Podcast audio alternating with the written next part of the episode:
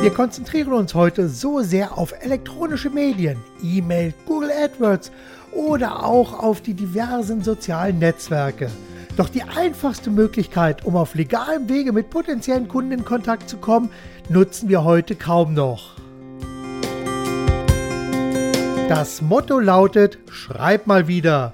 Ja, das war früher einmal eine Kampagne der Post, um Menschen zum Verschicken von Briefen und Postkarten zu animieren.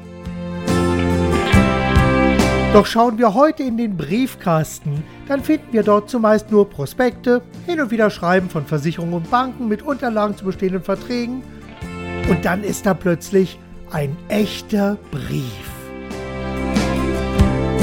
Ja, ich meine wirklich einen echten Brief, keine Werbung. Es ist ein Briefumschlag mit einer echten Briefmarke. Mehr noch, der Umschlag ist per Hand beschriftet. Wer macht denn so etwas heute noch? Da muss man doch einfach mal reinschauen. Das könnte ja wichtig sein. Also öffnen.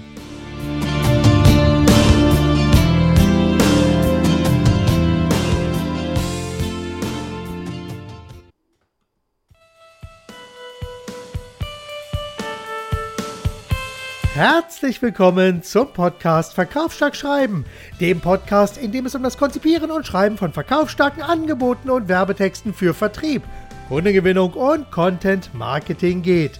Mit anderen Worten, hier erfährst du, wie du deine Ideen mit verkaufsstarken Texten und einem kräftigen Schuss Storytelling sehr viel besser präsentierst und wie du deine Ideen in die Köpfe deiner Kunden transportierst, damit diese dann dort ihre volle Wirkung entfalten.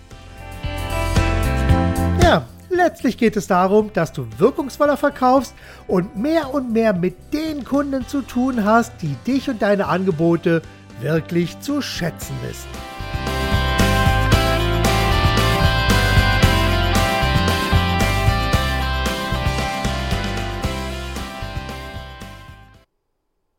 Und heute geht es um das Thema Offline-Kunden finden und kontaktieren.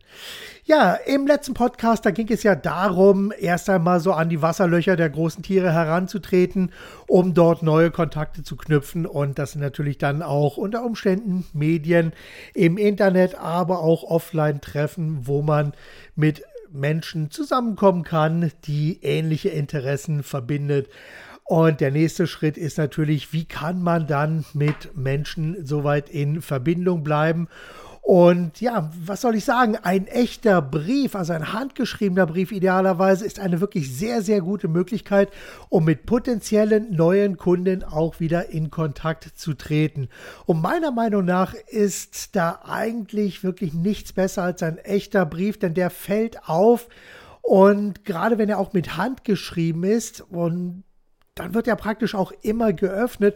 Und das ist wirklich dann etwas sehr, sehr Schönes, weil ich sehe das also am Maibriefkasten noch vor zehn Jahren habe ich jeden Tag einen riesigen Stapel an Post gehabt. Mittlerweile habe ich kaum noch Briefe, äh, bis auf die beschriebenen äh, Sachen, teilweise von Banken, teilweise von Versicherungen, äh, ab und zu auch noch was vom Finanzamt, aber das ist dann eine andere Geschichte. Aber wirklich Briefe von anderen Unternehmern, die mit mir in Kontakt treten wollen, die finde ich dort nicht.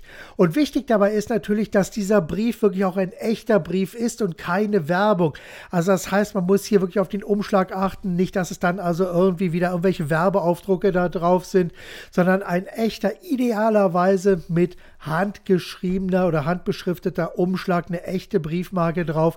Und wenn man dann den Umschlag aufmacht, dann sollten einem auch hier nicht sofort die Prospekte und Visitenkarten und alle möglichen Sachen entgegenfallen, sondern eine kurze handschriftliche Notiz, zwei, drei Sätze, eine Kontaktmöglichkeit und dann kann man über diesen Brief eben einfach ins Gespräch kommen. Also wie gesagt, noch einmal ganz wichtig, keine Prospekte, keine Anlagen mit hineinpacken.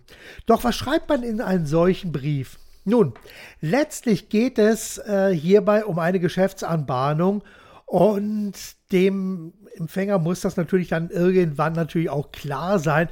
Und es geht hierbei wirklich gemeinsame Interessen auch miteinander zu verbinden. Und das ist also ganz, ganz wichtig, dass hier wirklich gemeinsame Interessen miteinander verbunden werden, um hier einen gemeinsamen Nenner dann zu finden, auf dem man dann weiter aufbauen und weiter kommunizieren kann. Und da braucht es natürlich zuerst einen Anknüpfungspunkt und eine wirklich gute Idee, die den potenziellen neuen Kunden, Klammer auf, Kooperationspartner oder was auch immer, ja, begeistern soll. Also er soll sich abgeholt fühlen, eingebunden fühlen und das heißt also, der erste Brief verkauft kurz, knapp und präzise eine zentrale Idee und macht Appetit auf mehr. Und dieses Appetit auf mehr, das ist so ein bisschen wie das, äh, was ich mal mit einer Chili beschrieben habe, nämlich scharf machen, abwarten und kommen lassen. Und es geht also wirklich darum, hier äh, einfach eine gewisse Neugierde zu wecken auf mehr, sodass also der Empfänger dann, wenn alles passt, das ist also immer noch ganz, ganz wichtig, dass also hier der gemeinsame Nenner tatsächlich auch passt. Und da muss man eventuell auch für jeden Brief so ein bisschen Zeit investieren.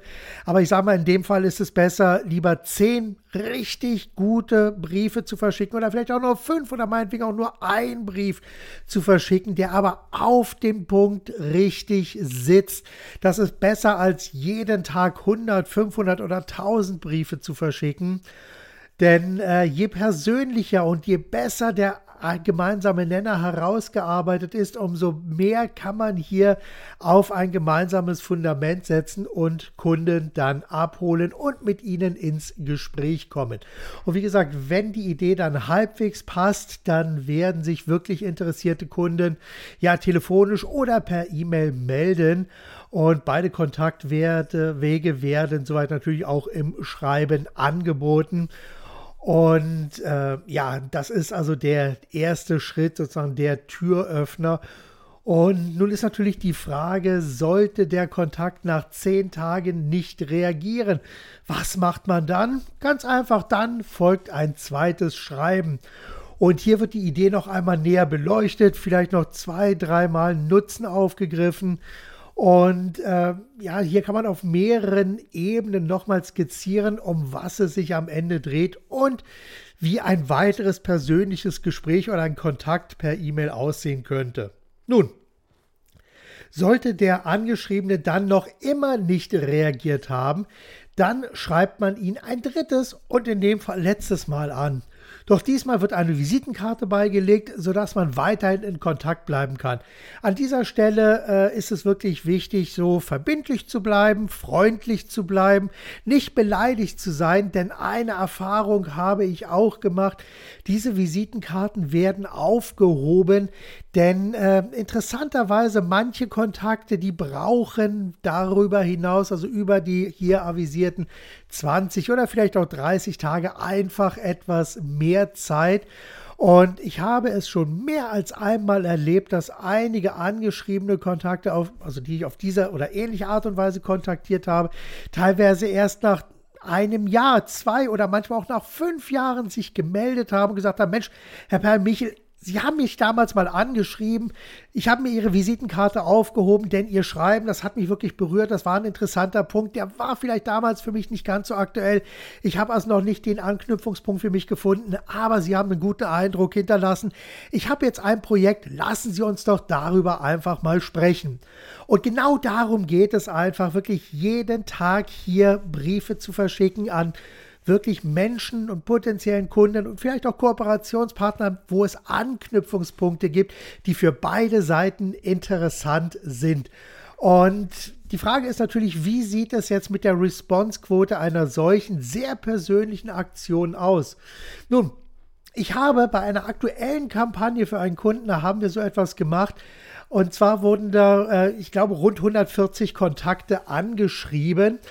Allerdings nicht mit einem handgeschriebenen Brief, sondern mit einem ja, maschinengeschriebenen Brief, also wirklich so ein klassischer ja, Brief, wobei wir auch hier sämtliche werblichen Elemente vom Briefpapier herausgenommen haben, sodass es ein sehr persönlicher Brief ist. Und dieser Brief wurde von allen Mitarbeitern aus dem äh, Unternehmen, aus dem Geschäft unterschrieben. So, und wie gesagt, wir haben hier 140, also es ging an 140, 143 Kontakte ging dieser Brief dann raus, wurde handschriftlich unterschrieben. Es gab keine Werbung dabei, es wurde nur eine einzige Idee mit einem kleinen emotionalen Aufhänger verpackt. Und die Responsequote beim ersten Brief war, dass 43 Kunden ins Geschäft gekommen sind.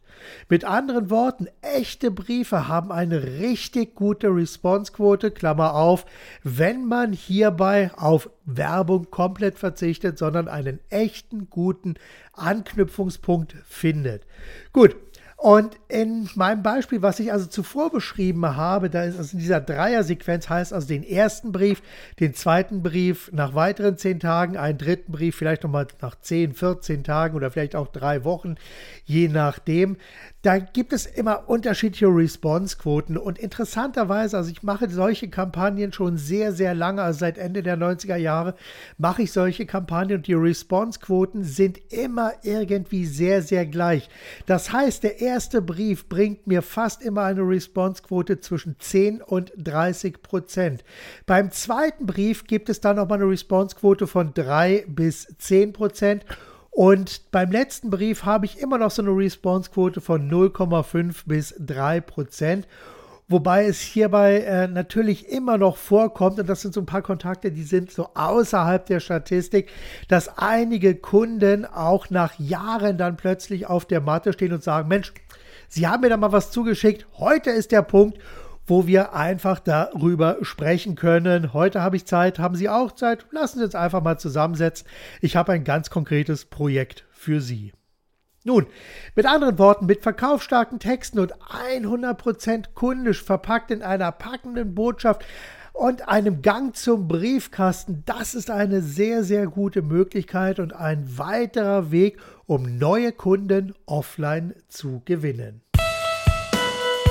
Ja, und das war's für heute. Das war meine neueste Ausgabe. Demnächst geht es wie immer weiter. Danke, dass ich dich ein Stück weit mit meinem Podcast begleiten durfte. Und ja, wenn ich dich auf deinem persönlichen Weg von deiner aktuellen Ist-Situation hin zu deinem Wunschziel weiter begleiten soll, dann zögere nicht und lass uns einfach persönlich über alles weitere sprechen. Gerne helfe ich dir weiter, entweder als Content Coach, damit du selber bessere Texte schreibst, oder auch direkt als Texter für verkaufsstarke Angebote und Werbetexte. Und eines kann ich dir sagen, das ist auf jeden Fall für dich der schnellste Weg, um direkt zum Ziel zu kommen. Mehr Informationen findest du auf meiner Website www.verkaufsstarke-angebote.de. Schreib mir einfach eine Nachricht und dann können wir uns gerne telefonisch zusammensetzen und über alles weitere sprechen. Übrigens, auf dieser Website findest du auch 12 Gratis-Lektionen zum Thema verkaufsstarke Angebote und Werbetexte.